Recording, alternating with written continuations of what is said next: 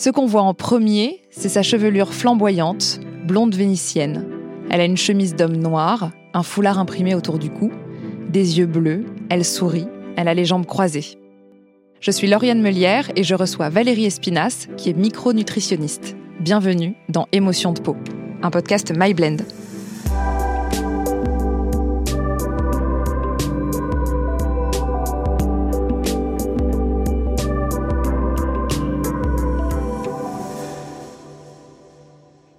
Je viens de te décrire à l'instant, c'est toujours un passage qui peut être un petit peu gênant. Qu'est-ce que tu vois, toi, euh, quand tu te regardes dans un miroir, quand tu t'auscultes, que tu te consultes? Est-ce que tu peux me décrire ta peau?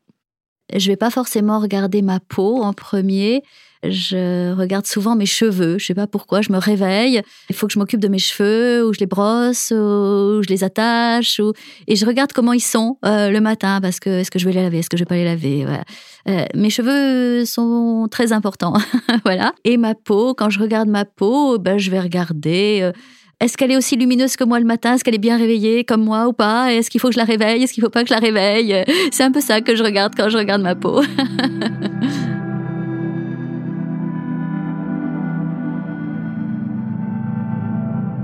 Dans ce podcast, on va parler d'émotions et de peau. Ce sont deux sujets qui sont euh, hyper assez intimes aussi et, très liés. Aujourd'hui, c'est moi qui te reçois pour te faire parler de toi, alors que d'habitude, c'est plutôt toi qui es à ma place, euh, puisque tu sondes les corps et les émotions de tes patients. Euh, tu es micronutritionniste. Ça fait quel effet d'inverser les rôles, de laisser quelqu'un se glisser sous ta peau plutôt que d'analyser pour une fois celle des autres?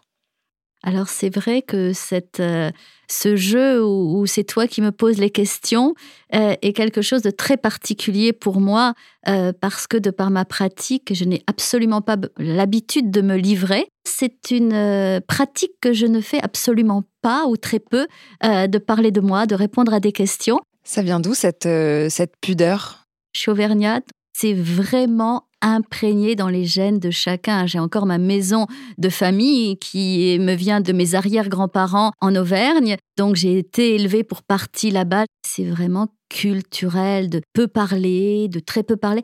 Et, pour autant, de se comprendre. C'est ça qui est assez, qui est assez amusant. Mais en fait, on ressent si l'autre a besoin de parler. Quand tu me demandes des souvenirs de mon enfance, des odeurs de mon enfance, elles sont toutes reliées à l'Auvergne, c'est-à-dire euh, les prés coupés, euh, l'herbe coupée, l'odeur des sapins, euh, l'odeur des champignons l'automne, les bêtes, les, les, vaches, les animaux. Parce que pour, pour nos balades en Auvergne, mon père nous arrêtait régulièrement et nous disait Est-ce que vous sentez euh, euh, ou est-ce que vous entendez euh, cet oiseau qui vient de s'envoler? Est-ce que vous entendez le chant de cet oiseau? C'est à l'oiseau.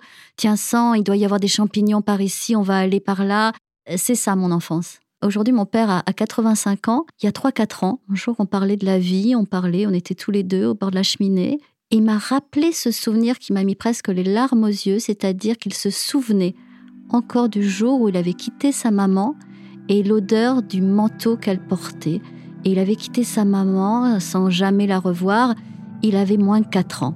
Cet homme âgé qui te rappelle ce souvenir ancré euh, toute sa vie. Quand elle l'avait serré dans les bras, elle a mis son nez dans, dans la fourrure du manteau et s'en souvenait encore à l'âge qu'il a. Et j'ai trouvé ça tellement émouvant. Et, et il m'a fait prendre conscience de la mémoire et des odeurs. Et on t'a transmis aussi euh, un savoir euh, autour des plantes au-delà de la faune, il y avait aussi la flore. Une très belle histoire qui, je pense, a orienté mon, destin professionnel, puisqu'une amie de mon arrière-grand-mère, qui était une dame âgée quand j'étais enfant et que j'ai connue jusqu'à l'âge de 10 ans, était la personne qui soignait le village. Alors, elle était, elle était rien. Elle avait aucun diplôme et elle avait une culture des plantes qu'elle allait cueillir, qu'elle faisait sécher dans son hangar, dont elle faisait des pots. Mais c'était surtout l'art qu'elle avait de cueillir la plante et de la respecter. C'est-à-dire, elle ne coupait pas la plante, elle la cueillait. Elle cueillait que la fleur. Si c'était la fleur qui était intéressante, elle prenait les feuilles avec ses mains d'une personne âgée, avec une délicatesse extrême qui engageait au respect. Et j'adorais aller marcher avec elle et cueillir les plantes et la voir mettre dans ses bocaux. Pour moi, c'était un palais miraculeux. Et après, j'ai décidé de faire pharmacie, j'ai décidé de faire phytothérapie, j'ai décidé de faire micronutrition et je pense qu'elle a complètement orienté mon destin professionnel. Qu'est-ce qui se passait euh, en termes euh, d'émotion quand toi, euh, alors soit quand tu étais plus jeune ou même encore aujourd'hui, tu vas dans la nature et justement tu touches avec euh, tes mains euh, cette nature euh, ou des plantes C'est certainement parce que j'ai été élevée à la campagne, mais quand je touche une feuille, quand je touche une fleur, j'ai l'impression qu'elle me pénètre. C'est-à-dire qu'elle ne reste pas à la surface de ma peau, mais qu'elle rentre.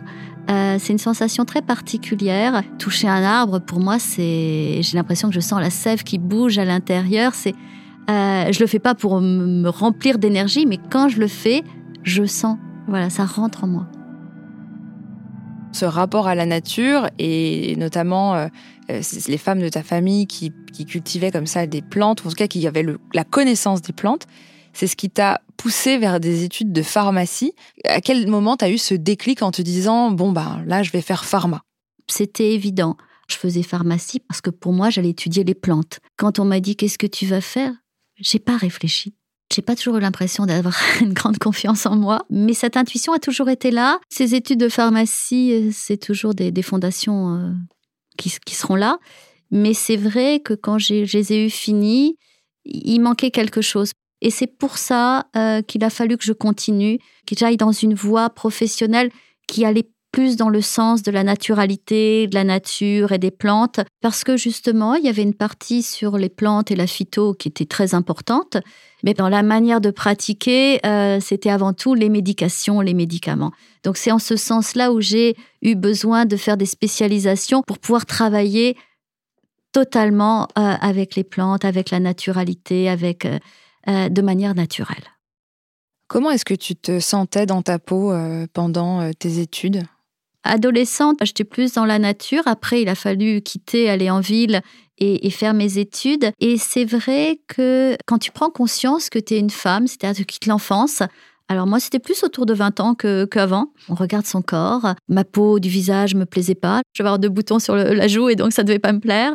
Ça m'a donné l'impulsion de dire, il faut que je m'occupe de moi. Si mon corps ne me plaît pas, comment je vais m'en occuper? Je me suis mise à faire du sport que j'avais pas vraiment fait euh, dans mon enfance. Je n'étais pas très sportive. Je vais m'occuper de ma peau. Euh, je, je suis allée faire des soins du visage. J'ai commencé à regarder les cosmétiques que j'allais mettre, ceux qui me convenaient, ceux qui me convenaient pas.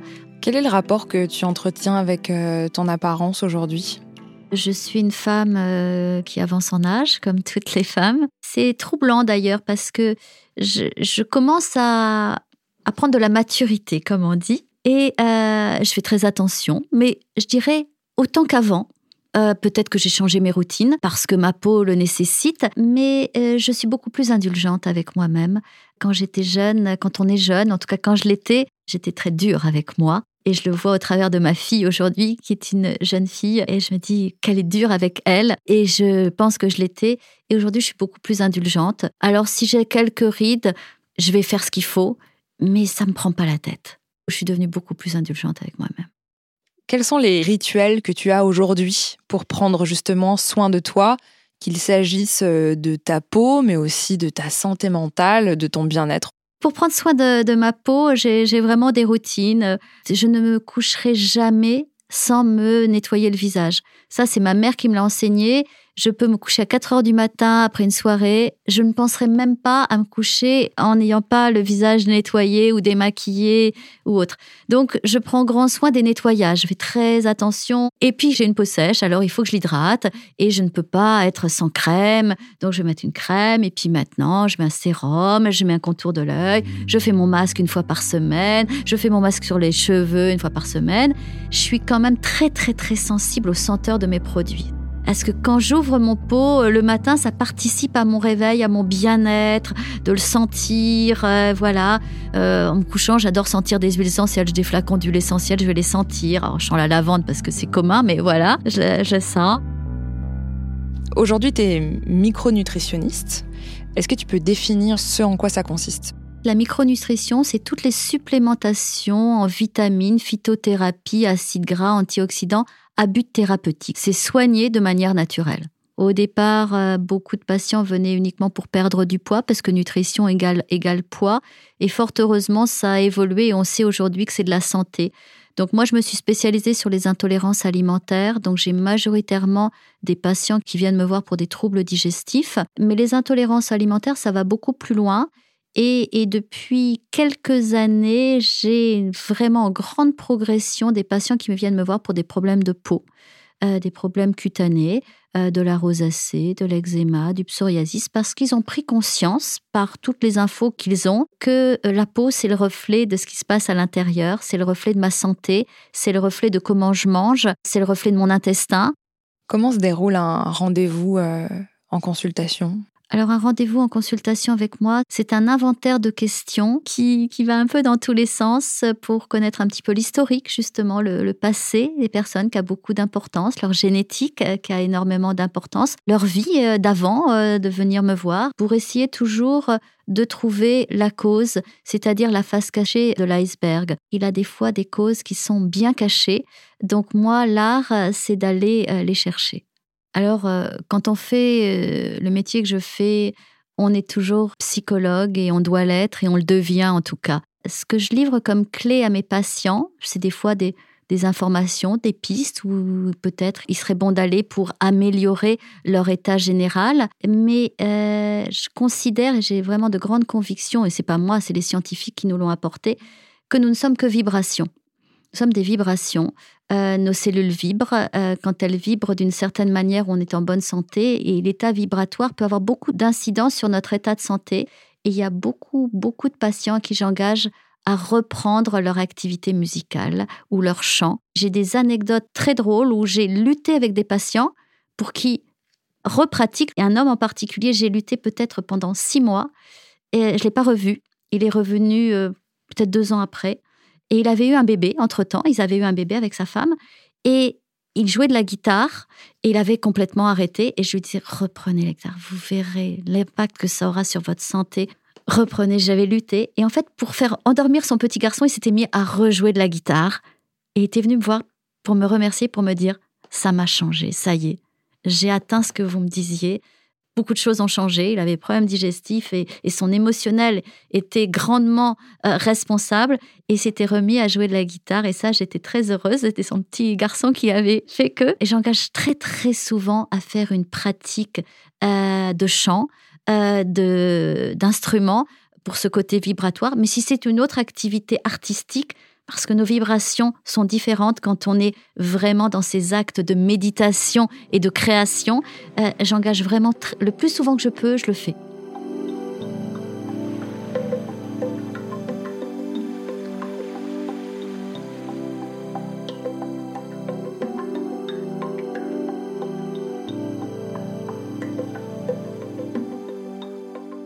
Est-ce que euh, dans ta pratique de ton métier, tu as un rapport au toucher qui est particulier parce que tu, donc es en consultation avec des patients. J'imagine que parfois, voilà, tu les touches, tu les observes, tu les regardes beaucoup, ils te parlent aussi, donc tu pénètres un peu sous leur peau pour savoir euh, ce qui s'y cache. Quel est ce rapport comme ça que tu as au, toucher, à la sensorialité, encore une fois, à travers ton métier? Dans mon métier, euh, dans l'absolu, je ne suis pas obligée de toucher mes, patients. Mais moi, euh, j'ai un rapport au toucher qui est très important et quand je les, quand je les salue, quand ils, quand ils s'en vont ou quand ils arrivent, toujours je les touche. Ou je les, j'ai salué, je leur ai serré la main euh, et je leur ai tenu le bras, ou je leur touche l'épaule, ou je les touche. J'ai besoin de cela. J'ai besoin de les toucher, peut-être dans un geste de réconfort, parce que ce sont des patients, ce sont des personnes qui sont souvent en souffrance, des fois en grande souffrance, et c'est un geste qui se veut certainement apaisant pour eux, réconfortant, et, je le fais euh, quasiment toujours. Et c'est vrai qu'il arrive qu'il euh, y ait un ressenti sur leur, sur leur énergie que je ressente. Quand on est comme ça dans une approche euh, holistique de la santé, comment est-ce qu'on fait pour, pour, ne pas être soi-même une éponge à, à émotion? On ne peut pas ne pas être une éponge c'est impossible. Ou on fait ce métier avec le cœur, avec la volonté d'aider l'autre, et quand l'autre en face, qui est votre patient, vous livre son histoire de vie, son histoire de maladie, c'est impossible de ne pas être une éponge. Et il m'est arrivé de verser des larmes en consultation, évidemment. Et mais c'est la vie, c'est ma vie, et j'en tire que du bénéfice. Donc je suis une éponge, je suis totalement une éponge par rapport à mes patients, et il peut m'arriver de verser une larme, ouais. Tu sens les gens, tu ressens les gens, tu absorbes les gens. Est-ce que c'est un petit peu la même chose euh, avec euh, ton rapport à la maternité? Moi, quand je pense à mes enfants qui ont plus que 20 ans aujourd'hui, je pense à leur donner à chaque fois et au moment où je les ai reçus la première fois sur mon corps et que je les ai sentis, vraiment. Et, mes enfants, quand, quand je les embrasse encore, je les sens. Euh, je suis un peu une mère, euh, une mère louve, je ne sais pas comment on peut dire, une mère animale. Euh, je sens mes enfants à tel point que quand ils vont pas bien, je le sens tout de suite. Il n'y a rien qui change euh, et même leur visage peut ne pas changer, mais je sens quand ils vont pas bien. Et d'ailleurs, ça les, ça les déroute énormément. Je leur dis, mais c'est parce que je suis votre mère. Ils mais comment tu peux savoir? Je dis, je le sais. Euh, mais parce que je le sens. J'ai eu deux naissances différentes, mais mon premier enfant, qui est mon fils, quand il a été posé sur ma peau, sa chaleur m'a envahi. Ça, je m'en souviens comme si c'était il y a une heure. Je me souviens de quel côté on me l'a posé et sa chaleur m'a envahi. Avant que je le sente, c'est sa chaleur qui m'a envahi. Ma fille, c'était une naissance différente. Quand on me l'a mise, elle était déjà habillée parce que c'était une naissance un peu particulière. Ça se passe pas comme on voudrait. Et je l'ai embrassée comme si j'allais manger sa tête. Et là, j'ai senti son odeur. En plus, elle était arrivée à plus que terme. Elle avait deux centimètres de cheveux sur la tête. Je me souviens de son odeur. Mon fils, je me souviens de sa chaleur. Ma fille, je me souviens de son odeur. Voilà. C'est quelque chose de très sensoriel, une, fois de plus. C'était vraiment ce, toucher et, et cet odorat qui se manifeste dans ta relation euh, aux autres et au monde. Comment est-ce que tu es entrée dans la peau de toi, maman? C'est mes enfants qui m'ont fait rentrer dans la peau d'une maman. Vraiment, je crois que c'est ça. Mon fils, j'ai senti sa chaleur, c'est-à-dire qu'il est rentré dans mon, dans mon sang. Et après, tu es maman. Voilà. C'est. Tu n'as plus à réfléchir. J'avais plein d'angoisse, euh, comme beaucoup de jeunes femmes quand j'étais enceinte. Est-ce que je me réveillerai quand il va se réveiller la nuit alors que j'ai un sommeil de plomb? Est-ce que je vais savoir faire ci? Est-ce que je vais savoir faire ça? On te pose ton enfant sur toi, il dans ton sang, tu es maman, tu es sa maman à vie. Ça m'a fondamentalement changé de devenir maman. Je suis devenue euh, possessive, responsable, attentive, qui n'était peut-être pas le cas avant. J'avais pas cette notion de la responsabilité. Donc ça m'a radicalement changé dans ma manière de, vivre, dans ma manière de penser, puisque euh, inconsciemment, je pense toujours à mes enfants, même aujourd'hui qui sont grands. Pourquoi est-ce que tu as décidé de, quitter euh, la campagne euh, pour t'installer à Paris? Vraiment, l'amour m'a conduit à, changer de vie euh, sans me poser de questions. J'habite à la campagne, je dois faire mes études, il faut que j'aille en ville, donc je vais déjà dans une ville de province. Et puis après, l'homme que j'aime vient à Paris, alors je viens à Paris. Voilà, c'est le cours de ma vie qui a mené mon cours professionnel aussi. Ma vie privée a beaucoup d'importance l'homme avec qui je, vis aujourd'hui, euh, je l'ai rencontré euh, un été chez, chez des amis. Et avant de tomber amoureuse de lui, je suis tombée amoureuse de son odeur. Mais véritablement, et, et je ne savais pas que je tomberais amoureuse de lui, je suis tombée amoureuse de son odeur. C'était une odeur d'homme, de mon homme maintenant, parce qu'il n'avait pas, c'était pas un parfum, c'était pas une odeur d'un parfum que j'aimais, c'était, c'était son odeur et qui était d'une masculinité extrêmement forte, euh, extrêmement sensuelle, et, que j'ai senti tout de suite en m'approchant de lui, et sans penser que je tomberais amoureuse de lui, évidemment. En fait, moi, je crois que j'ai un, lien très fort euh, quand je te parle euh, avec les, odeurs. C'est-à-dire que quand, il rentre de voyage, je ressens la même odeur que quand je l'ai senti la première fois. Il y a une question que je pose en chaque fin d'épisode euh, et que je vais te, poser à toi aussi, c'est aujourd'hui, est-ce que tu te sens bien dans ta peau? Aujourd'hui, je me sens très bien dans ma peau, véritablement.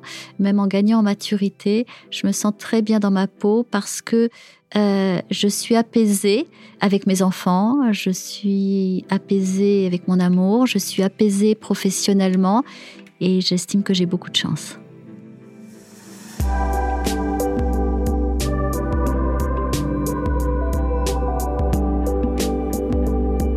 Je suis Lauriane Melière et j'ai reçu Valérie Espinas dans Émotion de peau.